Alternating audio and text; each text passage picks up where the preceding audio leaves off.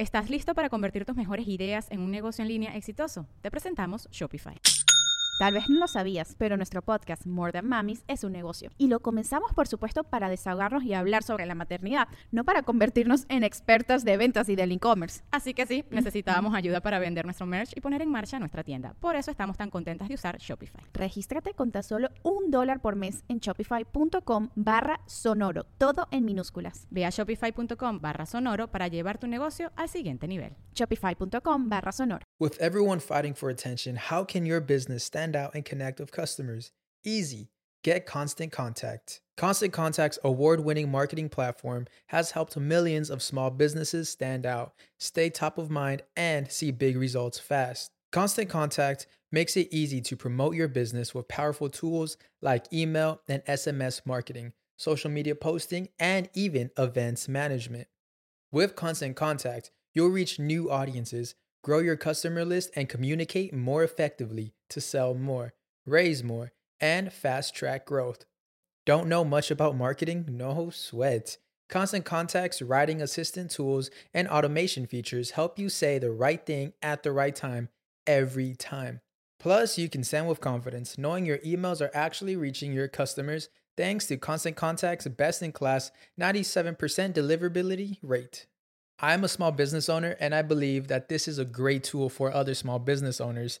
In small businesses, you need to create a team. And if you're starting by yourself, Constant Contact can be the team that you need. Tackle any challenge with Constant Contact's expert live customer support. Plus, everything's backed by the 30 day money back guarantee. So get going and start growing your business today with a free trial at constantcontact.com. Just go to constantcontact.com right now. Constant Contact, helping the small stand tall. ConstantContact.com.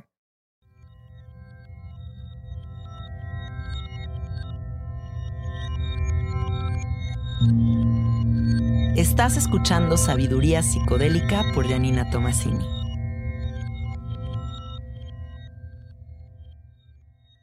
Este podcast está patrocinado por Fondeadora. Menos bancos, más libertad. Fondeadora es una aplicación ligada a una tarjeta de débito totalmente gratuita que te permite enviar, gastar y ahorrar tu dinero con una simplicidad nunca antes vista. Menos burocracia, más simplicidad. Entra a fondeadora.com y entérate de más. Hola, hola amiguitos, ¿cómo están? Bienvenidos al episodio 107 de Sabiduría Psicodélica. El día de hoy vamos a hablar de un tema muy interesante que es la psicodelia y la legalidad en México. Y para ello tengo una invitada padrísima aquí en el estudio, en el estudio Closet, que se llama Natalia Rebollo. Y nos conocimos a través de una amiga y y nos caímos muy bien desde el WhatsApp, o sea, fue como conexión máxima de WhatsApp y de repente ya vino aquí a mi casa, llevamos algunas horas hablando y ella es una persona que dedica su vida a toda esta cuestión de legalidad eh, en torno a las plantas y a, las drogas. Y quiero que el día de hoy nos cuente un poquito para que todos nos informemos más, sepamos más eh, de este tipo de temas. Y pues bueno, siempre una persona informada va a tener más herramientas para llevar a cabo su vida de la forma en la que se les dé la gana. Así que Bienvenida. Muchas gracias, Jan. Muchas, muchas gracias. Feliz de estar en el Closet Studio. y contenta porque el tema de la legalidad no es algo que esté en la normalidad, ¿no? De por sí, porque la libertad cognitiva de poder utilizar las plantas siempre va de manera clandestina. Claro. Entonces es importante saber qué podemos hacer, qué no se puede hacer, qué reglas se deben seguir y cuáles estamos obligados a desobedecer. Eso, me gusta. Cuéntales un poquito de ti, de quién eres, qué haces. Bueno, yo soy Natalia, eh, soy abogada especializada en derechos humanos en realidad. Luego las plantas me han reclutado para trabajar para ellas, entonces ahora soy abogada de plantas, cuestión que me, que me honra porque además es un campo muy inexplorado y muy interesante. Sí. Eh, y esto va de la línea mucho con políticas de drogas en general. ¿No? En cómo eh, tenemos una estrategia contra las drogas que ha fracasado, ¿no? Cómo eso ha influido mucho en el país y además, pues cómo las plantas, ¿no? También han estado encuadradas como drogas de manera equívoca y, errónea en, la historia, ¿no? De, las drogas. Sí, totalmente.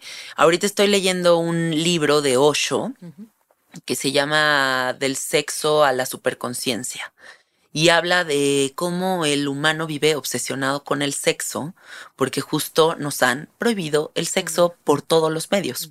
Sucede exactamente lo mismo con las drogas, ¿no crees? O sea, es como este lugar en el que la prohibición, más que fomentar un uso eh, informado o responsable, ha creado un tabú y una, y una necesidad curiosa, insaciable por parte de los humanos, ¿no? Y todo esto, los problemas que ha traído. Claro, y sobre todo que cuando se prohíben las drogas, se hicieron sin evidencia científica y no están basadas en derechos. Entonces hay sustancias que son mucho más nocivas, que no son catalogadas como drogas, y paradójicamente drogas que, que o, sustancias que son benéficas para la salud, que no ponen un riesgo a la salud pública y que están fiscalizadas como drogas. Claro. Entonces, la falta de evidencia científica ha sido un componente crucial para, para, para esta arbitrariedad de las sustancias. Claro, es que todo, creo que hay mucha información que es muy antigua en el sentido como que se hace vieja, ¿no? Em, por ejemplo, el otro día me decía una chava, es que yo fui con un psicólogo y me dijo que soy borderline por tres cositas que le conté, ¿no? Y te vas a los manuales de psiquiatría de hace 50 años y no se han actualizado, ¿no? Y no hay nuevas como fundamentos para determinar qué enfermedad tiene una persona. Creo que sucede lo mismo con las plantas. Es una cosa que se prohibió en algún momento de la historia y no se ha vuelto a analizar y ahora el potencial que tienen todas estas medicinas para curar a la gente pues es enorme. Qué padre que te dediques esto en este momento de la vida. Completamente y además hay algo más allá de las plantas o de las sustancias, pero hay una, una cosa que se llama como la biopolítica, ¿no? Que es el poder del Estado debe terminar donde empieza la frontera de la piel. Porque entonces hacia adentro es quién, quién gobierna tu cuerpo, quién gobierna lo que decides hacer con él, debe ser tu, propia responsabilidad, ¿no? Y, ¿no? y no una política impuesta que además no está sustentada en ciencia. Claro. ¿Qué es legal y qué no es legal en México? Para que la gente sepa? es una pregunta muy amplia. Sí, obvio. Debido al sistema prohibitivo del cual venimos, ¿no? Que, México adopta eh, un marco regulatorio muy prohibitivo en tema de drogas, eh, un poco adoptado por Estados Unidos en, la guerra contra las drogas. Sí. Em, entonces, bueno, tenemos una, una, ley general de salud que tiene una lista de sustancias que están prohibidas. Eh, muchas de ellas fueron literalmente copiadas y pegadas de los tratados de Naciones Unidas sobre el control de drogas, de que fueron hechos, por cierto, en el 61. Ya te imaginarás la evidencia científica o la no evidencia científica que había en ese entonces. Claro. Se copian y se pegan estas listas en la Ley General de Salud. Y entonces, lo que tenemos como resultado de eso es tres plantas únicamente, tres plantas a nivel internacional que están prohibidas bajo estos convenios, que es la hoja de coca, también sin evidencia científica, ¿Sí? la dormidera de opio, y el cannabis que ahora está en revisión, ¿no? En un proceso de Naciones Unidas. Pero bueno, estrictamente, hoy en día son las únicas tres plantas prohibidas a nivel internacional. Ok. México copia esa lista, la integra en su Ley General de Salud, pero además agrega el jicuri, o sea, el peyote, ¿Sí? williamsi, y cualquier tipo de hongo psicoactivo de uso ancestral. Cualquiera. Cualquiera. Entonces, México incluso es más prohibitivo que el sistema prohibitivo de Naciones Unidas a pesar de que venimos de esas tradiciones. A pesar de que son plantas que se dan de manera silvestre en el país y de que se han usado milenariamente. Claro. Entonces, es súper interesante cuando, cuando revisas en la historia de la prohibición de las drogas, ¿cuál fue la primera ley que prohibió una sustancia? Y es en la Santa Inquisición, en México. En 1620, cuando eh, deciden ¿no? los, los colonizadores que estar en contacto con estas plantas era estar en contacto con, demonios. Y entonces inician juicios, se tienen registros como de 60 juicios en diferentes partes de la República Mexicana, en donde em, fiscalizaron desde entonces esta planta sagrada. Y desde entonces, desde 1620, data la primera ley prohibitiva del mundo que se tenga registro. Hasta nuestros días. En contra del peyote. En contra del peyote. Entonces. Claro, ya me imagino la Santa Inquisición y todas las tribus indígenas comiendo peyote, viendo dioses, bueno, era totalmente en contra, ¿no? Una persona empellotada supongo que no podía ser dominada por la iglesia. Exactamente, y sobre todo habría mucha conciencia, ¿no? Entonces, eso fue una manera también de, facilitar la colonización. Sí, desconectarnos, dominarnos. ¿No? Entonces, yo creo que esa es la historia primordial de cualquier prohibición, o sea, detrás de la prohibición, ¿qué hay? ¿Qué hay? El dominio. Dominio, claro. poder. Sí. Oye, y a comparación de otros países, ¿cómo se ve México en política de drogas?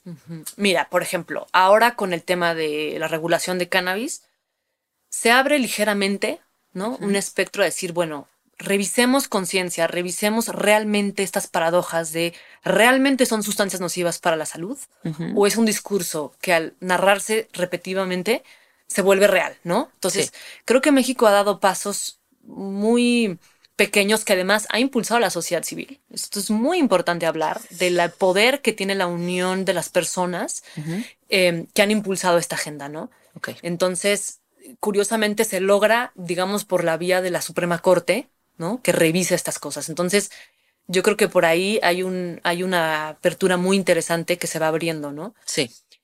No es que México esté dando pasos, digamos, ejemplares para otros países, ¿no? Porque han sido otros países quien, por ejemplo, en la en Sudáfrica, ¿no? Es eh, la Suprema Corte también que revisa los rastafaris que utilizan el cannabis de manera eh, ancestral como una parte fundamental eh, de, un, de, un, derecho de religión. Sí. En Estados Unidos había, ¿no? Hay ciertas religiones que tienen el permiso para utilizar el peyote, la ayahuasca. utilizar la ayahuasca. Sí. y bueno, obviamente inicia la, la despenalización del cannabis en, en Estados Unidos, en Canadá ahora con estos movimientos de discriminalized nature, ¿no? Que es como todo aquello que viene de la naturaleza no puede estar criminalizado o penalizado. Súper de acuerdo. Eh, y entonces e, estas coyunturas empiezan a hablar que vienen movimientos que realmente cuestionan esas políticas que no están sustentadas en la verdad.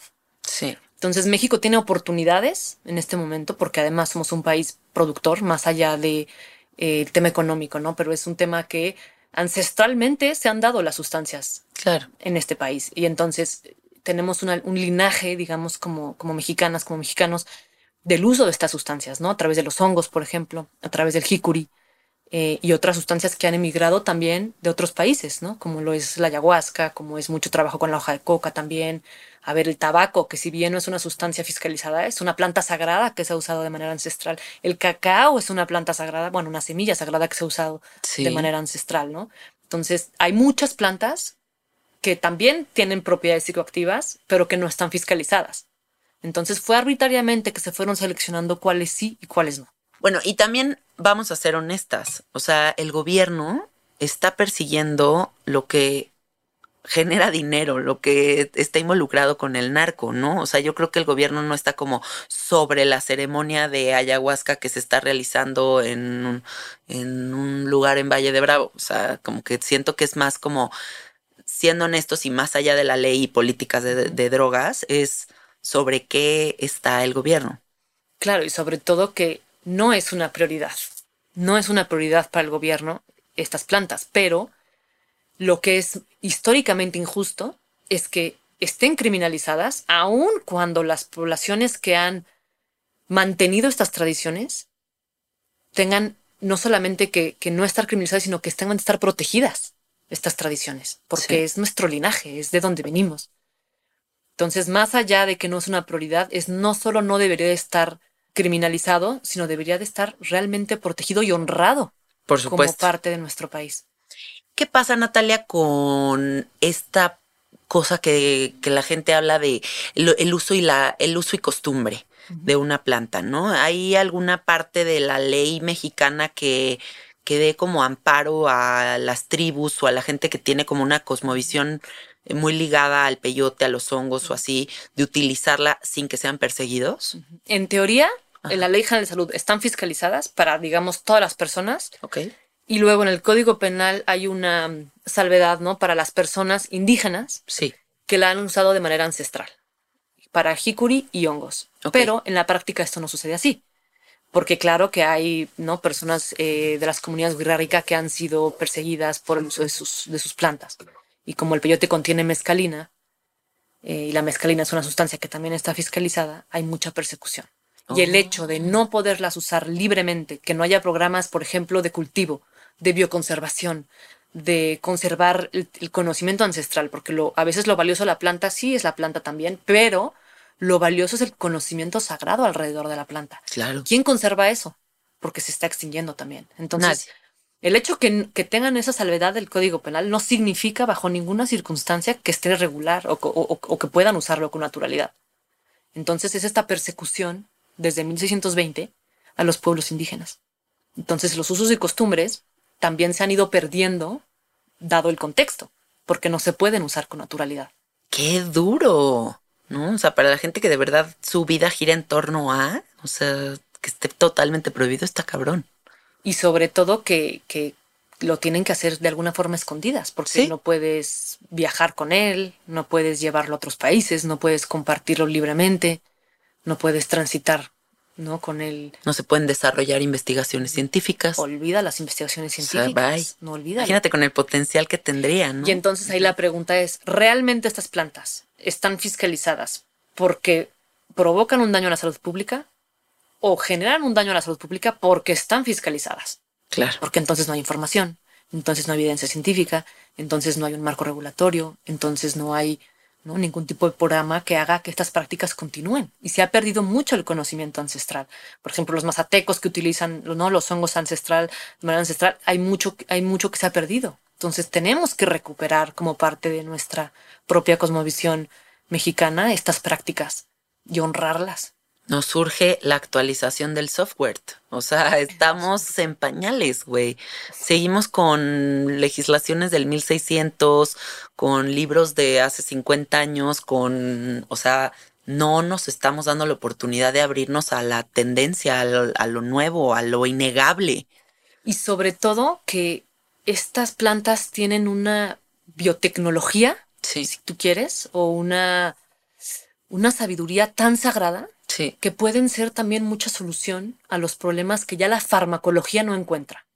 Claro, pero hablemos del, ansiedades. o sea, de la industria que significa los fármacos, güey. Sí, ¿Y por por qué justo no están abriéndose las puertas a esto otro? y de los beneficios que también han tenido, porque el LSD o, o la mescalina extraída vienen de estas plantas también. Sí. Y por ejemplo, los antidepresivos se encuentran en la neurofarmacología como de manera, digamos, una serendipia. O sea, no la estaban buscando los antidepresivos. Los antidepresivos se encuent- encuentran de, de casualidad. Desde entonces, no ha habido nuevos fármacos para la salud mental. O sea, estamos en una crisis de la neurofarmacología. Wow. ¿Y qué pasa? Entonces de pronto este mundo comienza a voltear a ver a las plantas como si fueran, le llaman nuevas sustancias psicoactivas. Yo digo, de nuevas no tiene nada. De nuevas no tiene No. nada, o sea, las plantas llevan más tiempo en el planeta que la farmacología. Sí, Pero entonces ahora la industria voltea a ver y dice, mira, en cannabis hay una oportunidad que además tiene propiedades farmacológicas y no terapéuticas y todo. Y en eso voltean a ver a los hongos y en eso voltean a ver al peyote y en eso voltean... ¿Me entiendes? Pero hay que cuidar también no caer en esos modelos extractivos de nuevo. sí, Esa es la parte, ¿no? Y que hay que tener mucha cautela. sí. Es como, extraer. es como la gente que dice, no, es que los hongos y el peyote son el futuro, ¿no? O la- el sapo, la ayahuasca son el futuro. Y digo, no, ni son el futuro.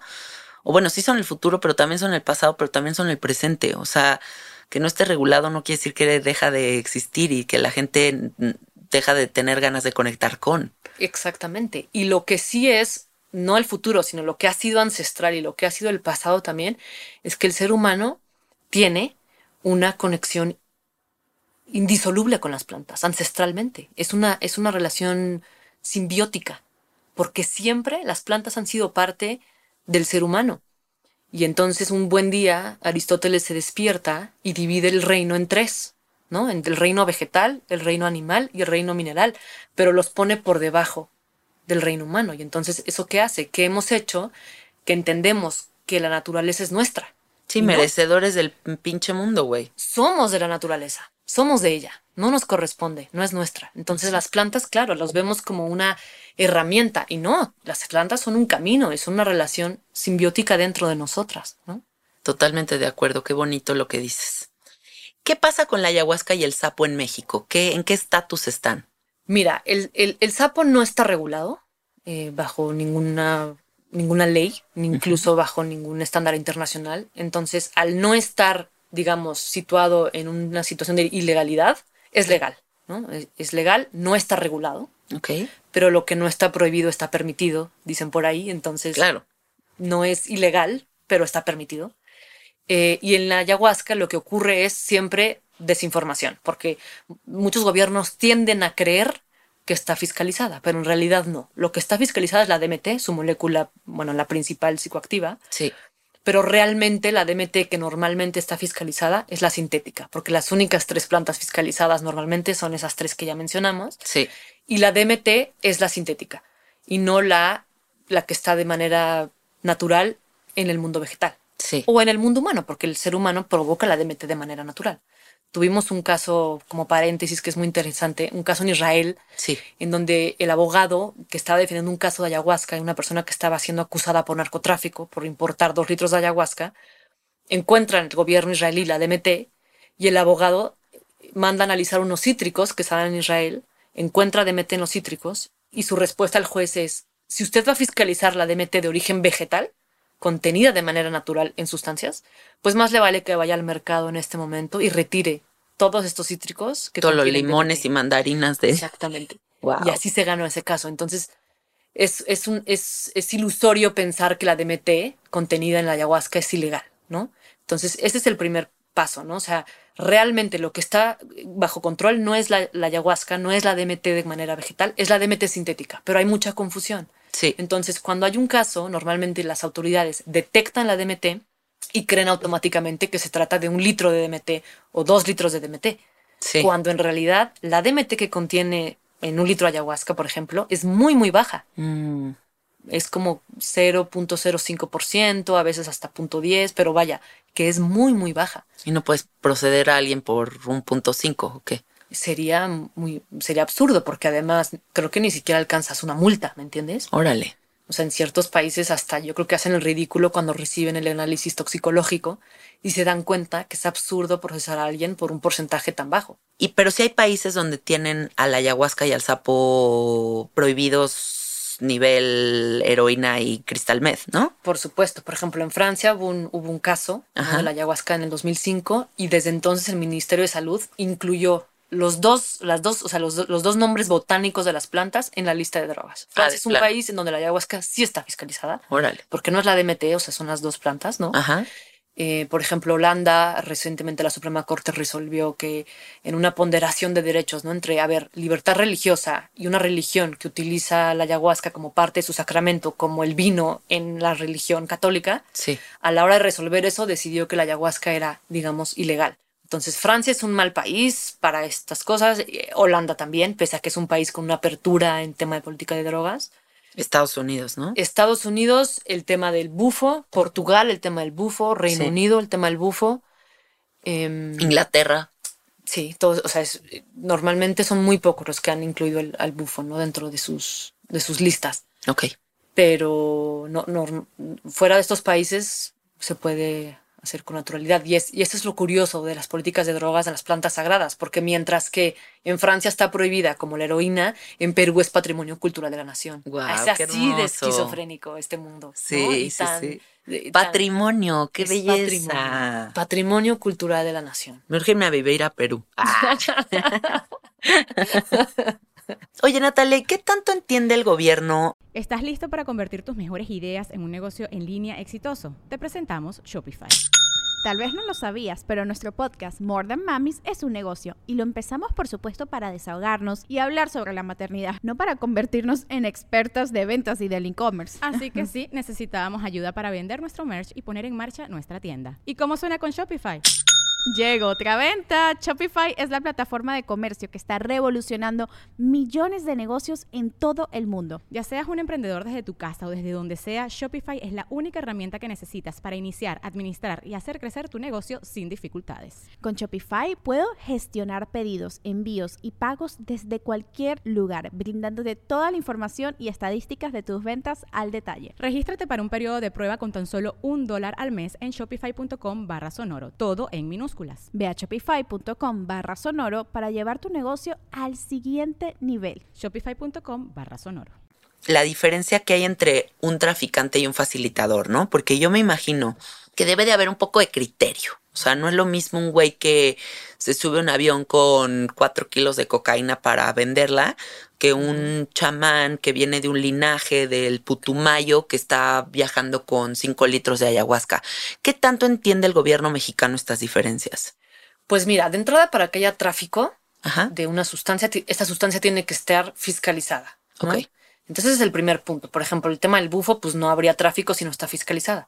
Pero, por ejemplo, como los hongos son una sustancia fiscalizada, sí. pues sí habría tráfico, ¿no? Estrictamente hablando, habría tráfico de sustancias para alguien que facilita hongos o, o que da una sustancia considerada ilícita, ¿no? Sí. Sí habría una penalidad. Claro que ahí la estrategia es siempre la misma, es en, digamos, 10 kilos de hongo, digo, me estoy viendo un poco ambiciosa, pero en 10 kilos de hongo. Serían chingos de hongos. Chingos de hongos.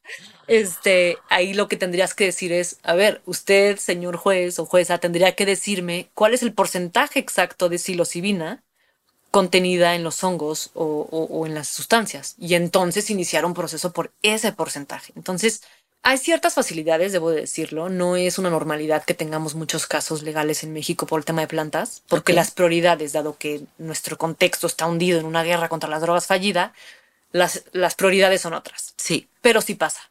Pero okay. sí pasa. Sí pasa que, que, que, el gobierno tiene mucha confusión entre qué, qué es lo que tiene que perseguir y qué no. Y claro que debe de ser un pedo entrar en los porcentajes de cuánta psilocibina y cuánto a mezcalina y cuánto tututú hay en no sé qué cosas, ¿no? Y muchas veces, te voy a decir la verdad, ni siquiera tenemos las herramientas ni la tecnología para hacer los estudios farmacológicos. Entonces, muchas Cabrón. veces tienes un incidente legal por ayahuasca, pides el porcentaje exacto de DMT y resulta que ese país no tiene ni siquiera la tecnología para hacerlo.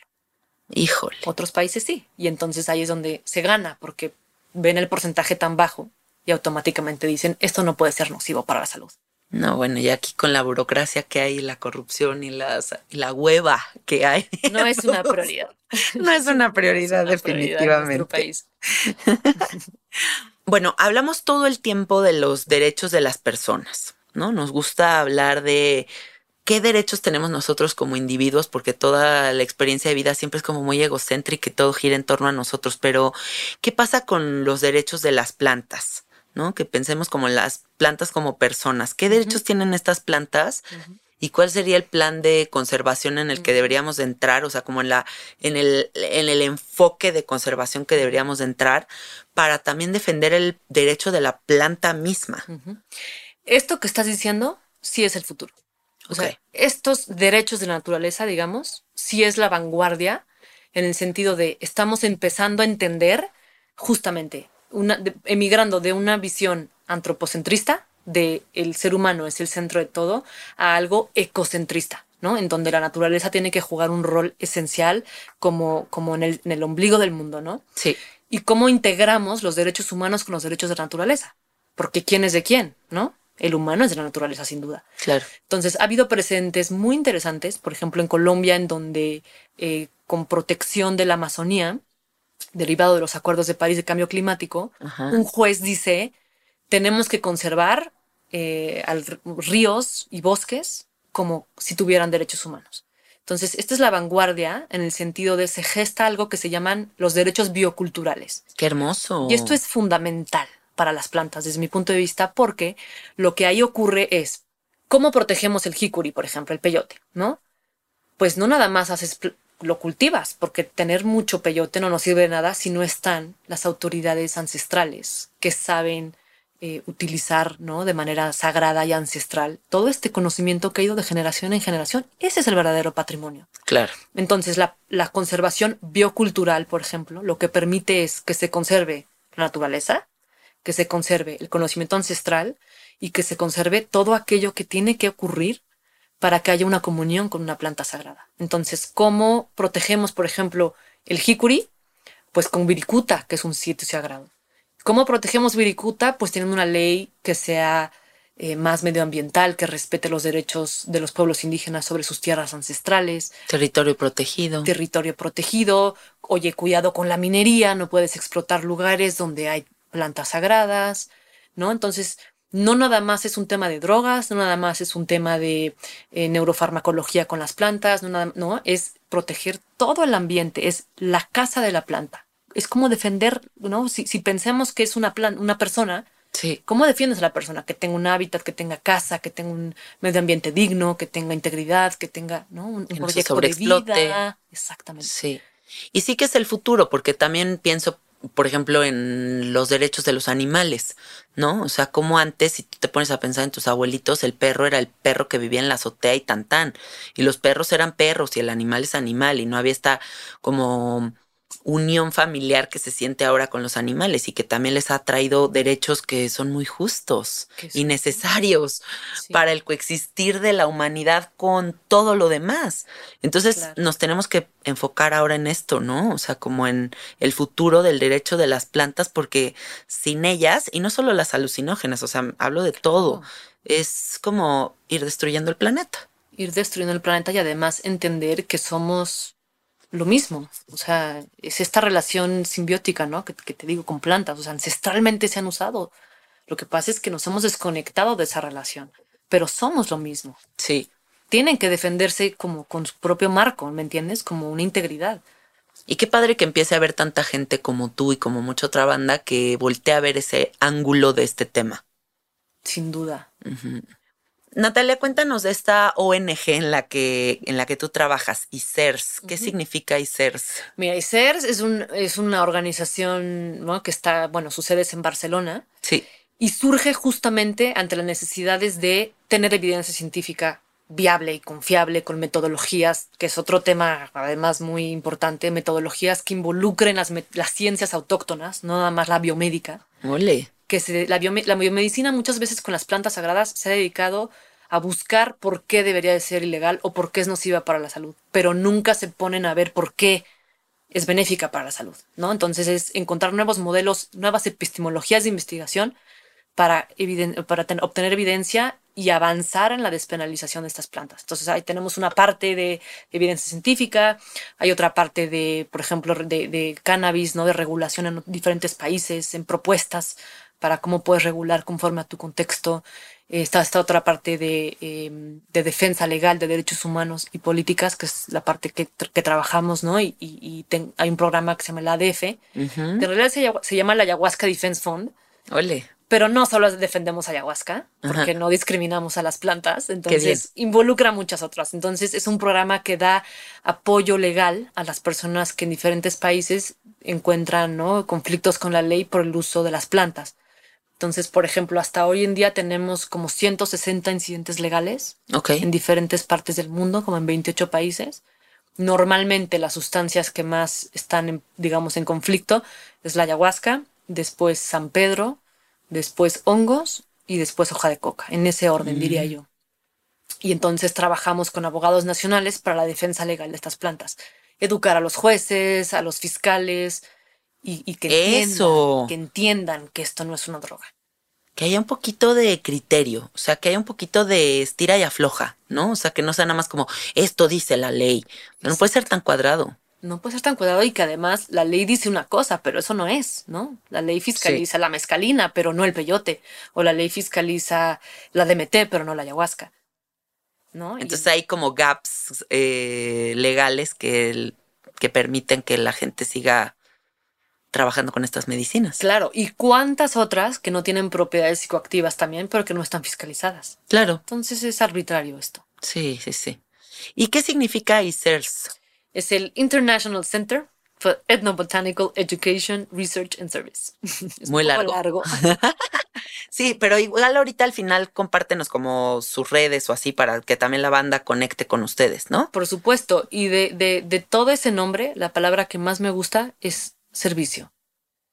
Porque ahí está el servicio de, ¿no? de las plantas. de la Research and. Service, qué bien. Eh, la palabra más bonita de nuestro trabajo es servicio, porque es eso, es el servicio a las plantas, ¿no? Mm, qué lindo, porque va en la misma línea de la gente que se dedica a estas cosas. O sea, la gente que sirve ayahuasca, la gente que sirve sapo, hongos, peyote, están al servicio de la comunidad, no están drogando a la banda. Exactamente. Y bueno, ¿y tú cómo ves el futuro de la legalidad en México? O sea, yo veo, no sé, que las noticias de que ya en Oregon la ayahuasca, los hongos están permitidos y que acá y allá hay quién sabe cuántos estados de, de Estados Unidos, pero nosotros tipo cuántos años luz nos faltan para. Mira, no sé si lo veamos. no sé si lo veamos tú y yo. ¿De plano? No sé, no sé. A ver, creo que cada planta merita su propio eh, marco regulatorio. ¿Por qué? Porque como hablamos, ¿no? O sea, el jícuri, el peyote tiene su propia problemática, que es un tema de necesitamos urgentemente bioconservarlo. Entonces, ¿qué es lo que pasa? Por ejemplo, la ley medioambiental cataloga al jicuri como una especie protegida. Sí pero a la vez está fiscalizada como droga. Ay, no mames. Entonces dime tú, ¿cómo, cómo regulamos? Pero entonces, ahí va, ¿no? O sea, el hecho de poder ir avanzando, los Rica y otras comunidades que utilizan el jícoli de manera ancestral se organizan cada vez más. Tenemos que defender la tierra ancestral donde crece el, el, peyote. Em, por ejemplo, el tema de los hongos, pues vemos ahora un boom de investigación, ¿no? Farmacológica. México ha sido pues tú sabes, en la, época de la contracultura México fue, digamos, el hub de, de, los hongos, ¿no? Y claro. personalidades a tomar con María Sabina y se gesta todo este movimiento y de pronto México se quedó atrás y ahora tiene sus instituciones gigantes con presupuestos enormes haciendo investigación con hongos y México lo sigue fiscalizando como droga en su ley. Somos el colmo. Cuando podría haber una oportunidad gigante, uno, de, de desarrollar con sostenibilidad a las comunidades. Imagínate eso que traen este conocimiento ancestral, que es algo sagrado y que además podrías hacer, no sé, una institución en, en Huautla Jiménez, ¿no? Sí. Donde haya investigación científica, donde haya universidades, donde puedas formar gente que sepa dar estos hongos eh, conforme a, a, las cosmovisiones biomédicas, si tú quieres, las cosmovisiones indígenas, que genere empleos, que, preserve la información ancestral. No, es que se podrían hacer tantas cosas. Los sí. venimos. Ay, qué bonito sería eso. En un mundo utópico mexicano psicodélico. Pero esa es, esa es la, la, regulación, digamos, anhelable, ¿no? Y a veces la utopía te sirve para caminar. Y entonces hay que envisionarla como es, ¿no? Como diciendo, ¿cuál es el mejor escenario para el jicuri? Pues es este. Y es muy diferente el mejor escenario para, el, para, para los hongos. Y a ver, para la ayahuasca, ¿no? ¿Por qué no empezamos a plantar en nuestras selvas a ver qué pasa? Se daría perfecto. Para que la sostenibilidad no esté en riesgo en Perú, que además es patrimonio, o en Brasil, que además, ¿no? Tienen algunas religiones permiso para usarlas. O sea, en fin, es encontrar modelos para cada planta, porque cada planta tiene su propia cosmovisión integrada, ¿no? Sí. Su propia inteligencia. Y también hay que ser reales, o sea, ahorita ya no es como que ay, ese tío mío bien locochón que se fue a Perú y hizo una vez ayahuasca. No, ahora es todos hacemos ayahuasca y no hacemos ayahuasca una vez, hacemos ayahuasca 20 veces en nuestra vida. Entonces, hay una necesidad de que haya más medicina justo para no acabar con las plantas y eso se tiene que hablar más allá de la legalidad. Es un tema importantísimo, el tema de la sostenibilidad, justo en no caer en prácticas extractivas, ¿no? Y de pronto ves, por ejemplo, en Estados Unidos la evidencia que toma el gobierno, por ejemplo, con la ayahuasca, es mucho de eh, el excombatiente, ¿no? Que estuvo en Irak y tiene un síndrome de estrés postraumático gravísimo. Pero ¿qué crees? Se fue a Perú y sanó. Y entonces empiezan a mandar a todo el ejército a Perú y dices, ¿y por qué no, sal por qué no sanamos mejor que estamos haciendo la guerra? O sea, eh, seguimos buscando digamos, las soluciones a las consecuencias y no las causas. Y eso la medicina no nos los enseña. Sí, estamos enfocando el ojo hacia la dirección incorrecta. Entonces no todo es, el tiempo. No es vamos a sanar a los militares, es vamos a sanar el por qué hacemos guerra. Sí. Y el nivel de trauma, ¿no? Que, que se genera alrededor. Pues ya si voy a servir ayahuasca para mis militares, ¿cómo hago sostenible la ayahuasca? Porque pues tengo un chingo de gente de la guerra. Exactamente. Sí, pero sí, eso no se está ni hablando ni viendo. Ni, ¿no? Sí. No, y la sostenibilidad es importantísima en las plantas. Sí. Oye, Natalie, ¿qué pasa con las microdosis, por ejemplo, que se están popularizando tanto? Que hay tanta banda que depende ahorita emocionalmente de la ayuda de, de un suplemento alimenticio como son los hongos, como son la ayahuasca, como es el peyote, la salvia, etcétera. Hay microdosis de todo, ¿no? Exacto. Eh, ¿qué, ¿Qué pasa con la cuestión legal y las microdosis?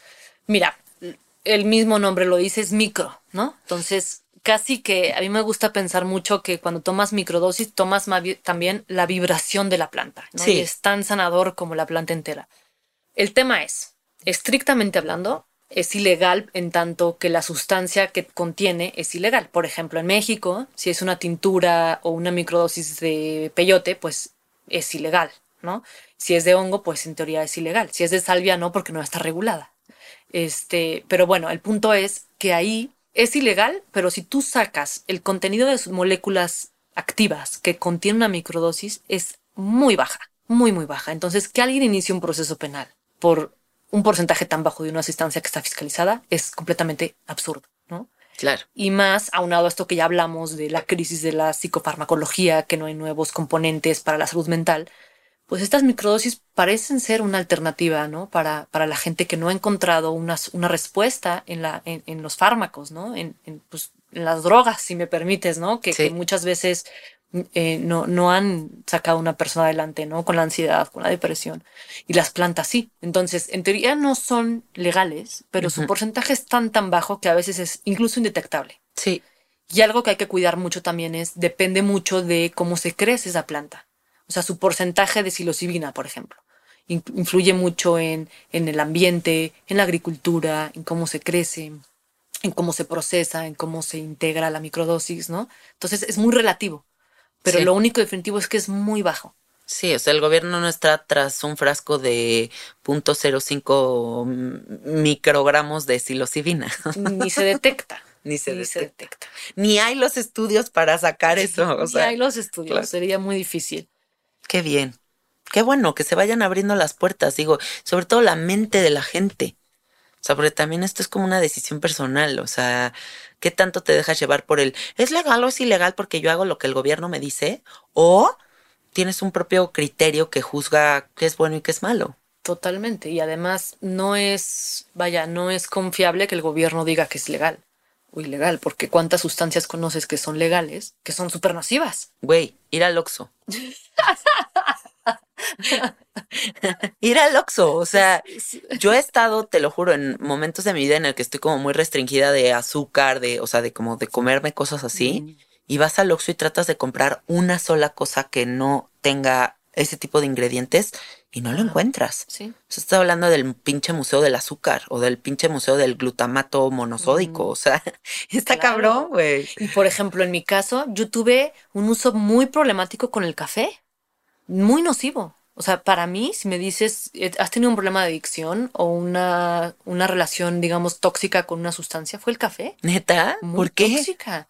Pues era dependiente, Ajá. ¿no? O sea, sí era dependiente y, y- y tenía síndromes de abstinencia. Ah, ¿tanto Y relacioné una muy mala relación con la planta del café.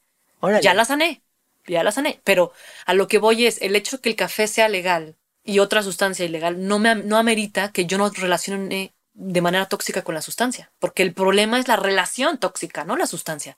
Claro. La adicción es eso, no es la sustancia el problema. El problema es lo que hay, ¿no? Eh, detrás de la adicción. Sí. No son las sustancias el problema. El problema es Sí, los científicos que están haciendo todas las investigaciones detrás del uso de los psicodélicos siempre cuestionan esto, ¿no? O sea, ¿realmente quien genera la adicción es la planta o es la estructura psicológica del individuo? O sea, estamos hablando de una persona que quiere evadir la realidad porque tiene un pedo y entonces le da a la mota este contexto adictivo o soy una persona que civilizadamente me puedo fumar un churro cada 15 días con los amigos y, y disfrutarlo y tan tan. Claro, o hay gente que puede tener una relación dependiente del sexo, por ejemplo, y el sexo no está prohibido. O del ejercicio y no Claro. está prohibido. Entonces, todo es tan relativo Sí, que el hecho que no, no, no le concierne al Estado decirnos qué sustancias o qué cosas podemos hacer o no hacer. güey, la adicción a endeudarse. Endeuda al juego. Y hay cuántos Al casinos juego. hay. O sea, Bueno, la- la- la- el endeudamiento en México es brutal. O sea, la banda firma en la tarjeta de crédito millones de cosas que no tienen para pagar. Y sin embargo, pues no hay un límite de ese tipo de o cosas. los ¿no? refrescos, por no decir el nombre comercial, pero los refrescos. Sí. ¿Cuánta adicción hay en este país al azúcar, a los refrescos? Y ahí están. Sí, sí, Y sí. llegan donde no llega la electricidad. Sí, así que hay que ser un poquito más honestos, ¿no? Con relación a, a, a las adicciones. Ah, y, y cuestionarte, ¿no? Sí. El hecho que no es la sustancia el problema. Y hay sustancias que por, por su composición molecular no, o sea, no generan adicción, al contrario. Sí.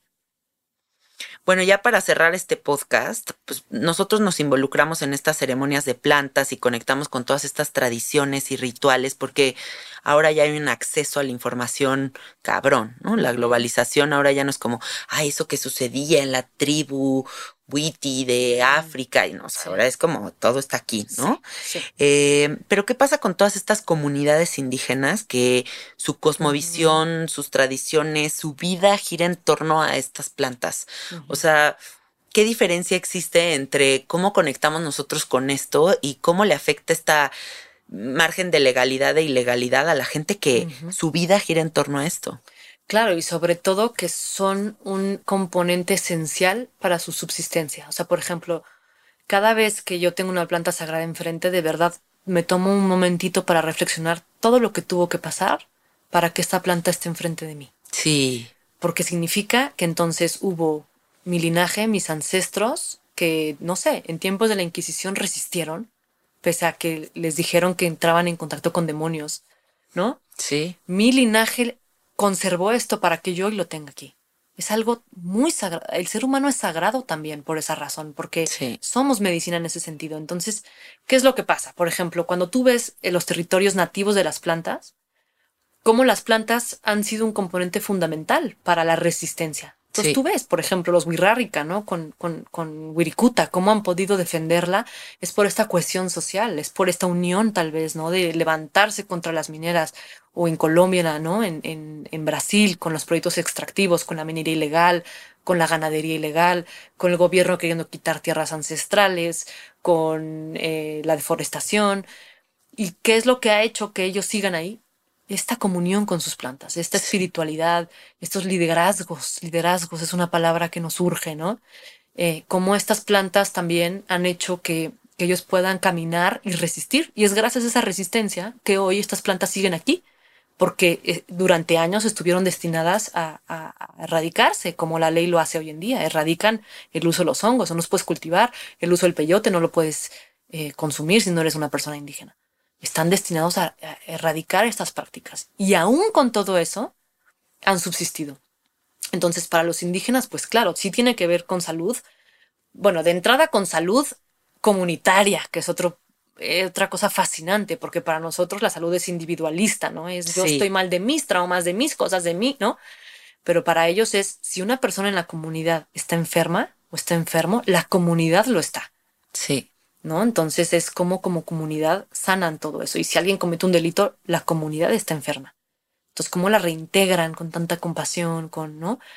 Y es gracias a sus medicinas sagradas y a sus sistemas de salud, porque no es nada más la planta, es un, todo un sistema muy sofisticado de salud que ha permitido que han conservado las plantas, que han conservado el conocimiento para que hoy esto pueda, digamos, ser globalizado como, como, como un camino que sana.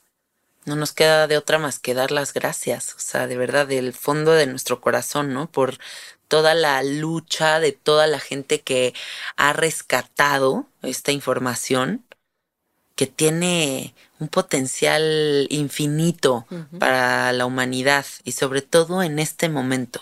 Sí, totalmente. De abrir nuestras mentes, de entender lo que es la comunidad, la unidad de ver un poquito más allá de nuestras narices, porque muchas veces estamos así de que, ay, no, esto nada más es esto, y nada más entras en contacto con estas plantitas y estas tradiciones tan hermosas y te das cuenta que, puta, hay un mundo infinito allá afuera para que vivas agradecido por tu existencia. Y sobre todo esto también, la importancia de la comunidad, ¿no? De, de sanar colectivamente, porque solo así, solo así. Solo así que entremos en esa, en ese pensar y en ese sentir de verdad, de una forma ya contundente. Total. Sí. Ay, muchas gracias, Natalia. De verdad me encantó entrevistarte y que nos compartas toda esta información que tú tienes, que es importantísima para todos. Cuéntanos cómo se pueden contactar contigo, con ICERS, etcétera, etcétera. Miren, espero que no me tengan que buscar porque significa que hubo un incidente legal y no se lo deseaban nadie.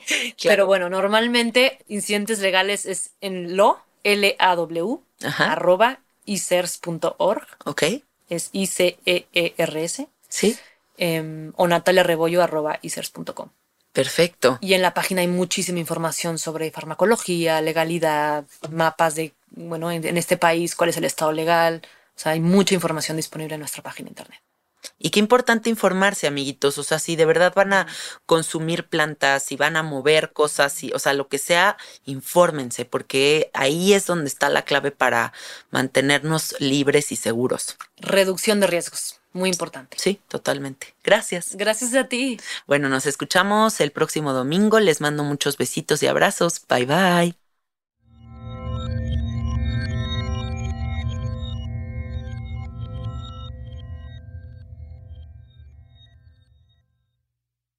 ¿Estás listo para convertir tus mejores ideas en un negocio en línea exitoso? Te presentamos Shopify.